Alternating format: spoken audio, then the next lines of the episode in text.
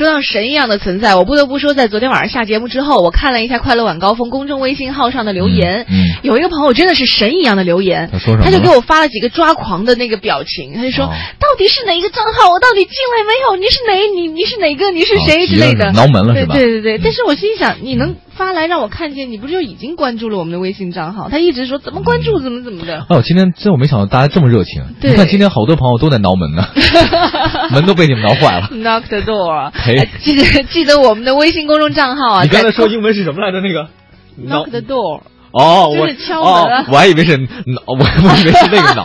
sorry sorry sorry，我英语没那么好。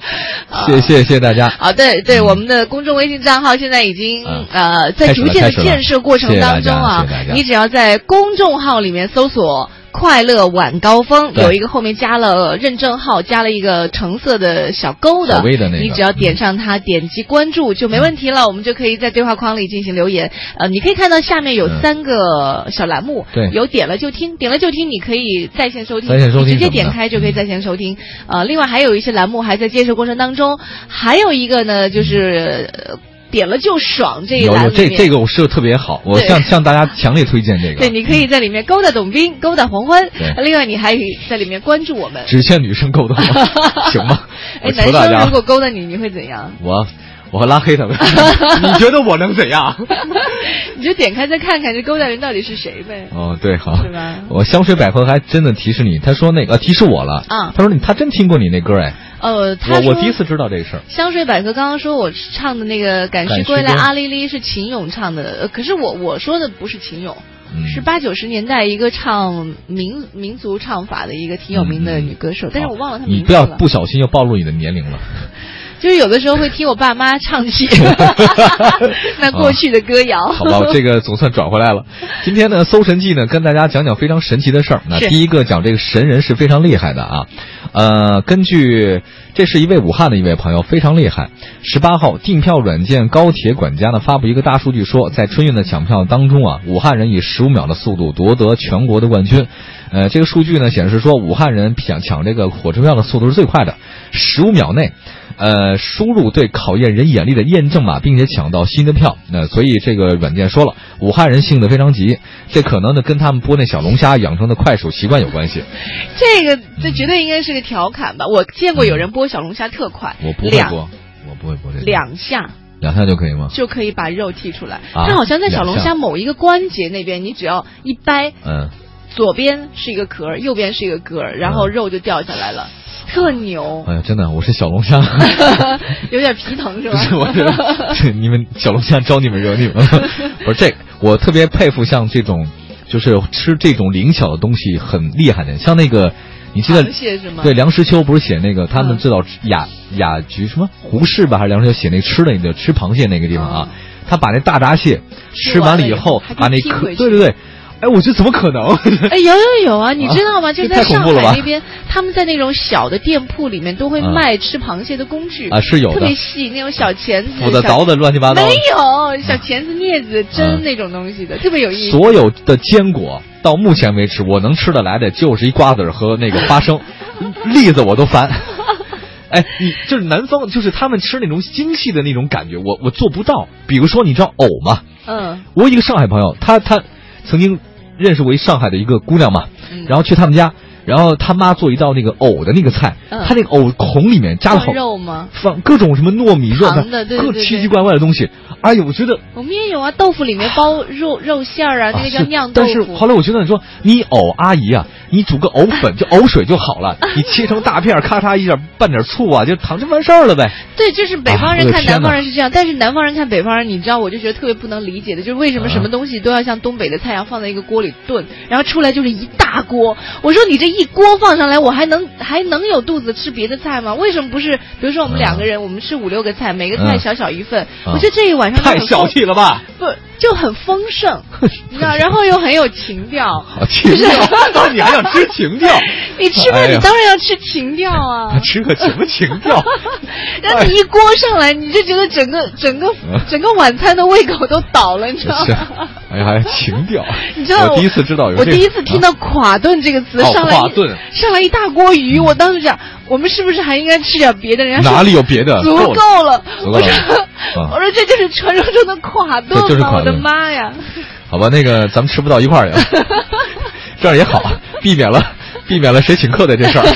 我们再说下一个神人，刚才说的是武汉的神抢手啊，但是十五秒内能抢到火车票，这个太厉害了。下面一个这姑娘真的是让我叹为观止。怎么了？过目不忘这事儿、嗯太厉害了。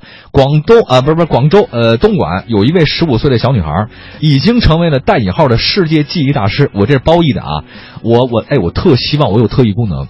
就是我没我我有我有，我就是特别异于常人的功能，就就爱吃烤炖，是吧？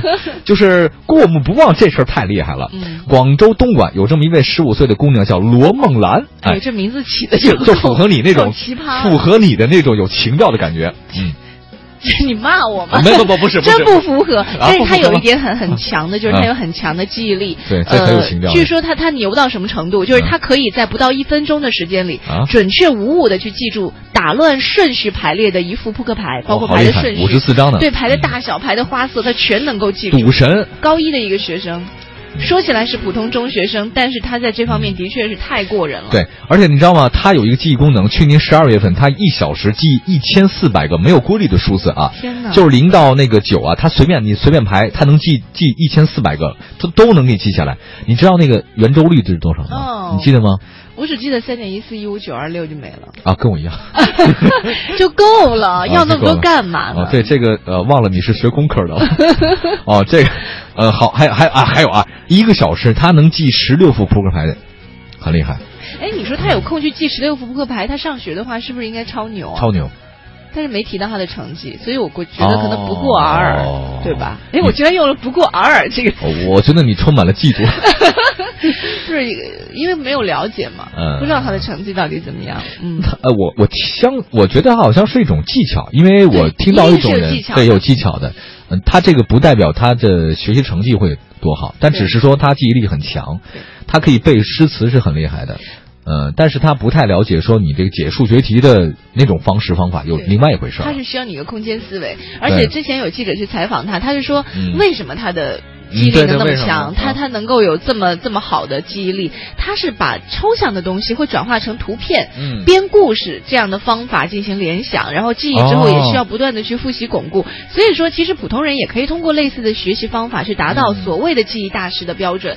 我之前还看过，就是有的时候广告你看过没？什么广告？就跟那个卖卖各种产品的广告，他有的时候会打出来说，啊某个大师在讲台上啊啊礼堂里就很多的小朋友说：“对。对对哎，你跟我读，你看怎么怎么记啊！”哦小朋友真聪明，记住了，然后可以让哦五六岁的小孩去记超长的英文单词。他会有一套方法，你只要按照这个方法做的话，他就请你告诉我这个培训班在哪儿，我也想去。我我没仔细看，他就是一个大礼堂里一个啊就是像传销老师一样啊，在那大声的让孩子读。一定是有方法的。对对对对，但是我不太确定这种方法是不是适合以后他的工作生活，因为我觉得，呃，工作包括学习这事儿，它不是死记硬背，对它一定是一种培养你逻辑思维哎，融会贯通通，还有思维方式的一种东西。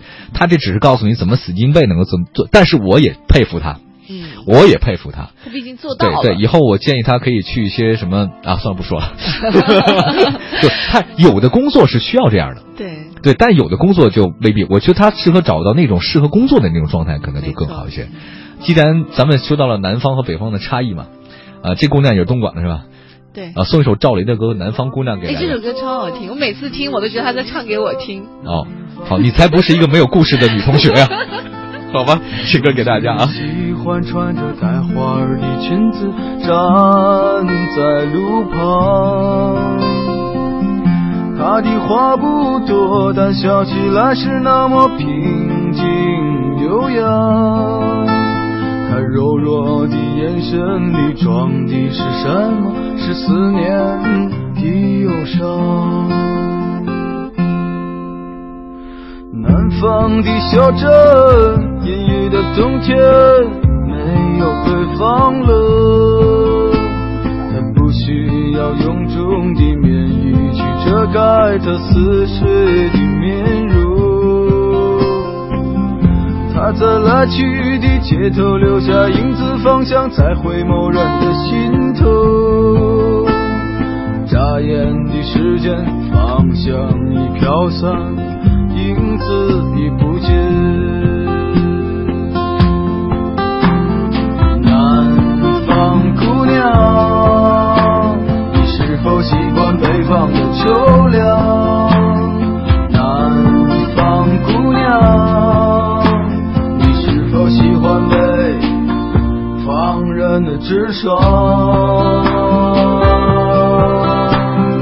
日子过得就像那些不眠的晚上，叼着口香糖，对墙漫谈着理想。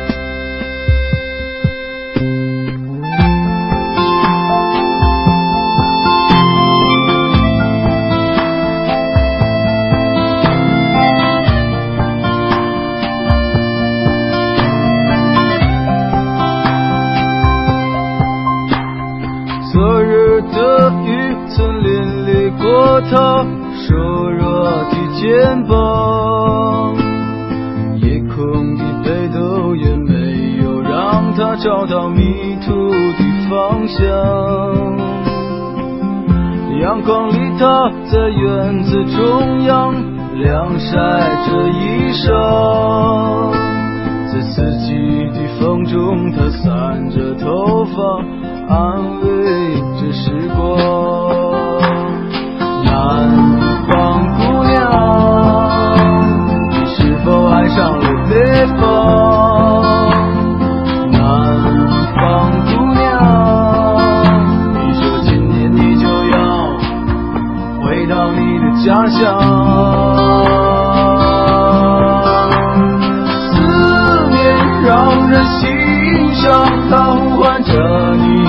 泪光。放低脖子一首，那是最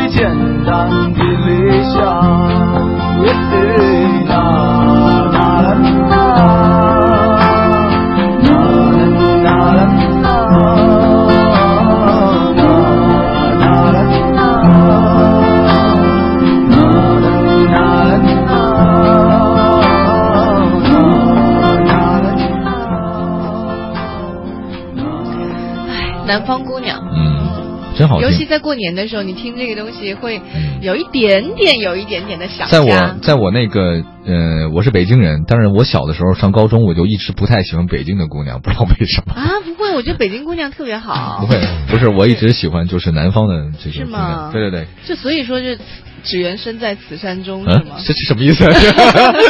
就是因为你 你哦你你生活在他们周围，嗯所以你嗯不会去看到他们的好嘛，哦哦，对？吧？就好像南当然，当然，主要是他们也没看上我的好。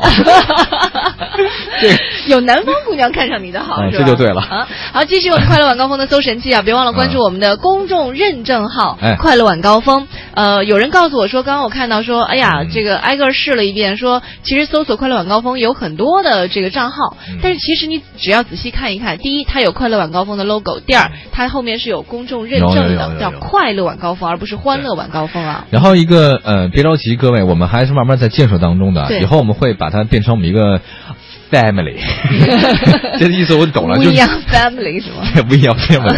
然后这个大家以后我们会在里面放一些非常有意思的东西给大家。呃，现在可能内容是少点，呃，请别见怪，因为我们确实挺忙的，我们会有更多的东西给大家。没错。没错没错，好，继续搜神记吧。然后在我们节目进行同时，各位请点击微信的加号，添加朋友，在公众平台里面搜“快乐晚高峰”，加为微信好友回复留言，就能跟我们节目取得联系了。是的，没事儿，到我们节目当中来勾搭勾搭啊。勾搭勾搭。好，我们继续来搜神，来搜一个什么样的神呢？这是来自黑龙江的一位神。嗯。黑龙江有一位环卫工人啊，哦。最近他跪地清冰雪的视频呢，在微信上传的比较多。嗯。呃，当然有很多的网民被他的这个举动感动了，也呼吁去尊重他们的劳动，而且为寒冬当中的劳动者来点赞。嗯，呃，其实，在视频里面，他就真的，你看黑龙江很冷啊，嗯。啊，他这个虽然穿着厚重的工作服，但你看冰啊，地上啊很透啊，啊，身后呢还有很多车穿过，这个是很危险的。这这位咱们环卫工人将近六十来岁了，他表示说这是工作范围内的事儿，他不觉得说这事儿让他觉得特别称赞特别好。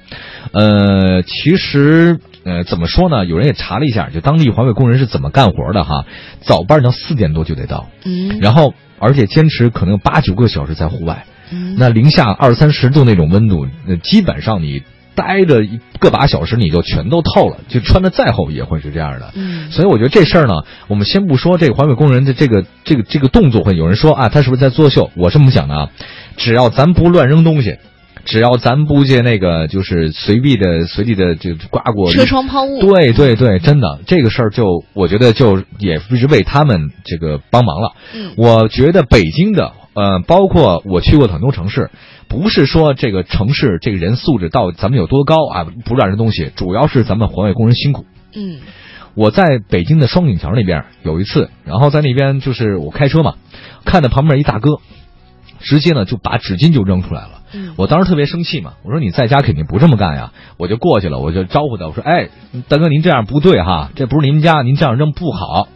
您猜这个这应该是一个纹身大哥，光头，臂膀，因为是夏天嘛。还，有金链子吗？臂膀上纹着一个米老鼠，我觉得像啊，要皮皮虾踢足球那种的，直接的，你看他没有哎怎么地，直接的把，我刚说完，把他车里那个口香糖那盒罐儿嗯，啪就扔出来了，那个烟盒啪就扔出来了。他就扔了一堆垃圾出对来，我们俩就是，他就一直扔，一直扔，一直扔，当着我面就一直往外扔，就很示威的那种，你懂吧？就很嚣张示威他觉得你。是环卫工人是吗？不，他不，他不觉得，他觉得我这样很多余啊。嗯然后，因为你知道双井那地方，它它很堵车嘛，嗯对吧？没法走，我们俩就是一直前前后前前后，他一直在不停的不停的扔。有意思吗？我觉得这大哥后来我觉得，当然这事儿我不能说纹身不对啊，我我我也有纹身啊，我当时想快把你的那朵小花骨朵亮出来。把我那个把我这皮皮虾我给你露了，哎，我就寻思吧，你说，你说这个人怎么能这么无耻呢？没有底线呢？我觉得我底线就够低的了，可是我是觉得你这个人太没有道理了。嗯，你这就这怎么能别人劝你了，你还在里面乱扔东西不？是，他觉得他扔东西，他是给你示威，但是他忘记了，他其实是给第三方的工作造成了一个非常大的困扰，对吗？这是公共环境啊！对，我觉得这个我一下脑海当中对那些就是光头金链的那大哥们心情就不是很好啊。反正，但我不能这么想啊！那我之前刚想买的金链子，看来不能买了。不是，我得回去，我得我我跳掉色，我那金链凑着 黄的掉色。对，但是我呃你刚刚说的是一个不好的事情，功德都撒了一地。可是我看到我们家附近还真有，就是有那种银行，嗯他会在门口摆一个牌儿，嗯就是欢迎，呃，大概的原文我忘记了，大概就是说，嗯呃，如果你是环卫工人的话，你冷了，你进来喝杯水，这真好有有一杯热水给你递上去，哎，你看看到这个就会觉得嗯很舒服，不管你是大寒还是小寒，嗯还是在怎么样恶劣天气当中，起码你心里是暖的，吧？对对，应该的，应该的。我我相信那种，呃就像你刚刚说到那位光头大哥这样的人肯定是少的，而且很多时候，有的时候人呢，我愿意相信，比如说他可能刚扔出一个东西来，他嗯真的是无意的。有的时候我也会去提醒别人，但一般得到的都是一个说，哎呦，对不起，他马上就把东西给捡了，反正挺奇葩的吧？嗯，就这绝对是希望是奇葩。这比较奇葩的一个人。嗯，多行不义必自毙吧。反正我不应该，我不应该在公共场合里唠狠话，但是我不说了。必自毙这话就以后会被口香糖粘一脸，是吧？这个好，被金链子缠的脖子解不开了。好，够了。好，下下一个，下一个。啊，来来来说一个特别牛、特别神的一个丈夫。嗯这丈夫呢是干了一件什么事儿哈？是山东济南有一位市民王先生，他打幺二零求救，说他老婆马上要生了，嗯但是在救护车到达之前呢，这个老婆已经开始分娩了。嗯，所幸的是，这位丈夫干了一件惊天动地的大好事儿。啊他在幺二零调度员的指导下，他自己亲自为妻子顺利接生了。这个就很省钱了吧？这个，这生个孩子挺贵的呀。但是叫救护车好像需要一些费用，对吗？哦哦，这个我不太了解。对，随后救护车就赶到，把母子送到医院了，就完成了整个。这过程特别好，所以你看，这个妻子绝对是像昨天节目当中说到的一样。嗯你看，你听我们节目还得连续着听，要不然你都不知道我们在说什么。嗯昨天节目当中说到的一样，医院分级，分级了。身体好的、是吧？你你没有什么特别状况的，你嗯到一二级医院去，完全可以解决生孩子这样一个不是那么对，是吧？我觉得这丈夫，其实这个新闻的背后告诉我们，这个丈夫是个非常好的医生。其实我们身边有很多的人，他都自学那呃不是自学，自学他就就考那个叫做呃叫做急救知识，呃有这个急救员，对，考急救员证。对对，挺好的一件事儿。反正大家掌握点急救常识是没坏处的。然后那个，呃，在现在就医这么困难的情况之下，请各位家庭必备尝试一些医学宝典、葵花宝典什么的。我们家就真的很多，什么按摩穴位对对对对对就是还有什么舒筋、什么解头疼啊这种的。在家里，在家里经常我自己点自己穴，我打通任督二脉。哎，我以前对于点穴，我我觉得最神奇的就是有一部电影是《洪熙官》还是什么的，啊当时李连杰演他妈的那个那个哦有的有的有的对他点了一个什么穴之后，那那只鸡。啊它就停在，就是翅膀张开，两腿嗯分叉，嗯定在了地上。哎，嗯我当时觉得点穴这东西太牛了。啊后来人家告诉我这是不可能实现的。哦，这个你也信啊？我当时真的信了，我因为我就总觉得嗯咱们国家的文化啊博大精深嘛，总有我触及不了的地方，是吗？哦，你还真是谦虚。啊，这个黄欢的所有武武术常识和知识都是从电影中李连杰那个方世玉《洪熙官》里面得来的。对对对对对。谢谢大家。